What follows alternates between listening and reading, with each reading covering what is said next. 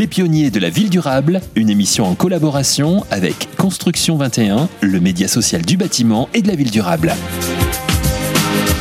Eh bien justement, on accueille une pionnière. En tout cas, je pense que je ne suis pas le seul. Nous sommes nombreux à, se dire que, en matière de, de durable, d'environnement, d'écologie, c'est une pionnière. Ancienne ministre de l'environnement, avocate, toujours à la tête de Cap 21.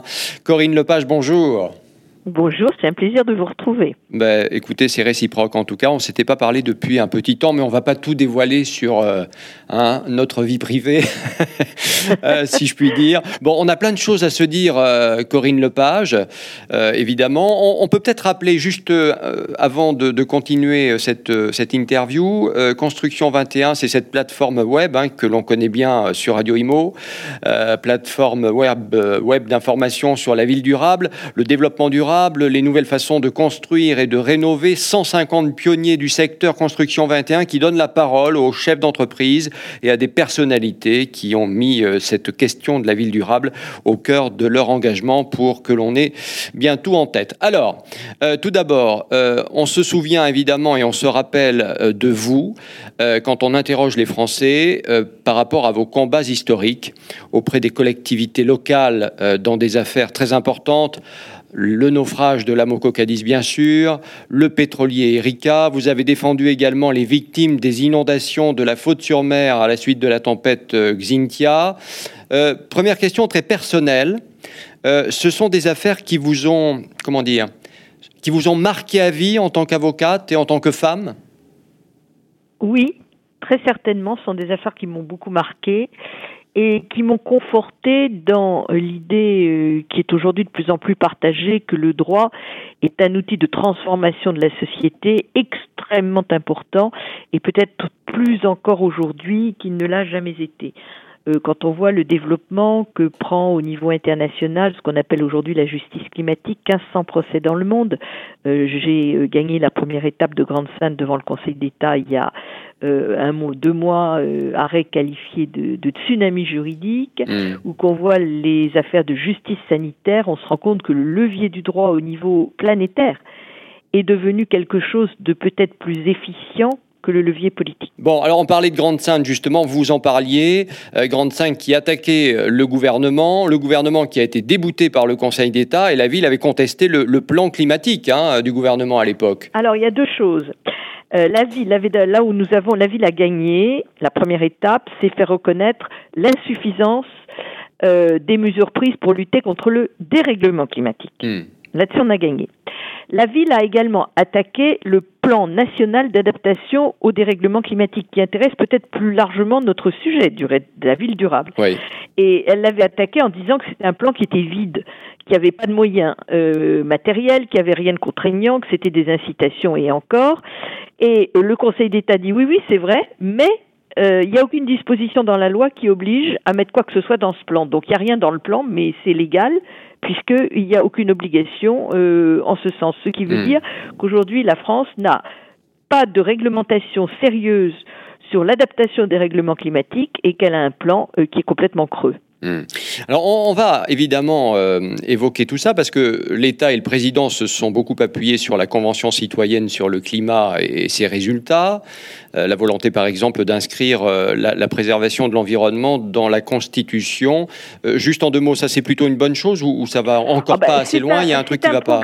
Mais c'est hmm. un progrès mais qui peut aller à une échelle très vaste selon la manière dont tout cela sera rédigé à la fin.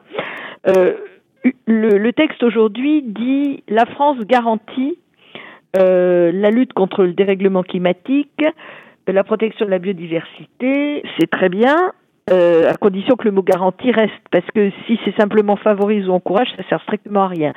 et la préservation de l'environnement, c'est ça la troisième, le troisième point. Mmh. Préservation de l'environnement, c'est bien, mais c'est pas assez. La charte de l'environnement dit préservation et amélioration.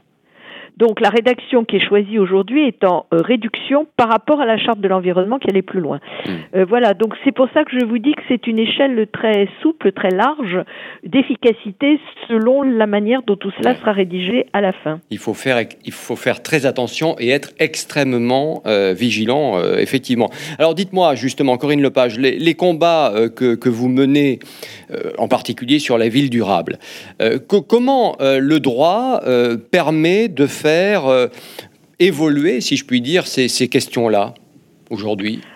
Bien, si vous voulez, il intervient euh, de trois manières. La première, c'est en supprimant tout ce qui pourrait être des obstacles. Euh, par exemple, pendant plusieurs années, vous savez que la France n'est pas de loin pas une championne en énergie renouvelable. On a beaucoup bloqué euh, tout ce qui était énergie renouvelable dans la construction au motif que euh, c'était pas beau que ça s'intégrait pas bien dans le paysage, etc. Donc il a fallu lever ce type d'obstacle-là. deuxièmement, en ayant des dispositions qui exigent des constructeurs un certain nombre de règles. Euh, ça va être le cas avec la RE 2020 euh, qui est en train de sortir. Euh, c'est le cas avec le DPE aussi, la nouvelle génération, si je puis dire, qui va un peu la modifier nouvelle génération de, de, DPE, bien sûr. C'est aussi le cas maintenant avec le reuse appliqué aux matériaux du bâtiment, une nouvelle conception de la construction qui est conçue comme pouvant pouvant être démolis et réutilisés, hmm. ce qui est quand même quelque chose de tout à fait nouveau quand on pense à l'immobilier. Donc ça, c'est des règles, je dirais, euh, qui vont s'imposer aux constructeurs. Et puis, euh, troisièmement, dans l'incitation et tous les systèmes économiques, financiers et fiscaux qui peuvent conduire à favoriser la ville durable au détriment d'une ville non durable. Hmm. Est-ce que, par exemple, tiens, puisqu'on parle du DPE, euh, c'est l'actualité, il y, a, cette, ces nouvelles règles hein, qui rentrent dans le DPE à partir du, 1er juillet prochain, et, notamment le fait que les gaz à effet de serre qui sont produits euh, par un logement entrent en ligne de compte. Est-ce que ça, c'est important pour vous? C'est extrêmement important. Alors, on fait les choses, et c'est bien, euh, de manière progressive. C'est-à-dire que euh, le, chapitre économie d'énergie et le chapitre gaz à effet de serre n'est pas traité exactement de la même manière. Hmm. mais l'idée d'introduire le bilan carbone euh, d'un bâtiment est quelque chose de très important. Je rappellerai que la Commission européenne a monté les objectifs européens de 35 euh, à 55% de réduction de nos émissions de gaz à effet de serre en 2030. 2030, mmh. c'est demain matin. Mmh. Cela veut dire que ce n'est atteignable que pour autant que nous modifions tous et dans tous les domaines, que ce soit l'immobilier, le transport, l'agriculture, euh, la production de l'énergie, bien sûr, nos habitudes. Hmm. Et euh, compte tenu de l'importance que représente l'immobilier en termes d'émissions de gaz à effet de serre, il est très important, bien sûr, euh, que le, concept d'empreinte carbone du bâtiment et du logement arrive comme étant une évidence au même titre que la performance énergétique du bâtiment. Hmm. Corinne Lepage, à, travers Construction 21, je, crois savoir que vous avez euh, l'intention de contribuer euh, à Construction 21 et de manière intellectuelle, quoi, j'ai envie de dire. Hein, voilà. Euh, qu'est-ce que vous avez envie de faire passer justement à travers à travers Construction 21 bah, et cette plateforme web formidable? Hmm. D'abord, j'ai une vieille amitié avec Christian Brodag, ça date pas tout à fait d'hier. Et euh, donc, je suis très heureuse de pouvoir euh, contribuer à euh, Construction 21, qui est une, un concept que je trouve extrêmement intelligent et performant. Bon, pour ma part, j'apporterai ce que je sais faire, c'est-à-dire une vision à la fois d'une certaine expérience, mais aussi de la manière dont le droit peut aider et peut contribuer de manière constante euh, et de manière concrète à l'amélioration euh, des performances, euh, à rendre les choses possibles. il faut bien comprendre qu'il ne peut y avoir de transition écologique pour nous tous, pour tous nos concitoyens, que pour autant que ce soit possible. Quand je dis possible, c'est-à-dire possible juridiquement et possible financièrement, mmh. c'est-à-dire qu'il faut trouver des solutions qui soient accessibles. Mais la ville durable a quand même un, bel avenir devant elle, là, pour le coup. Ben écoutez, il faut le souhaiter parce qu'elle sera durable ou elle ne sera pas.